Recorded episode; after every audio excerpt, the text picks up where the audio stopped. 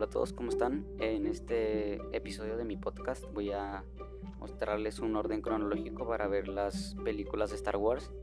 Entonces, en el episodio 1, La amenaza fantasma de 1999. Episodio 2, El ataque de los clones 2002. Episodio 3, La venganza de los Sith del 2005. Episodio 4, Solo del 2018. Episodio 5, Pícaro de 2016. Episodio 6, una nueva esperanza de 1977. Episodio 7, El Imperio contraataca de 1980. Episodio 8, El regreso del Jedi de 1983. Este es un orden cronológico para que le puedan entender sin spoilers y más fácil. Bueno, entonces esto es para los que van a empezar a ver las películas de Star Wars y no saben en qué orden verlo.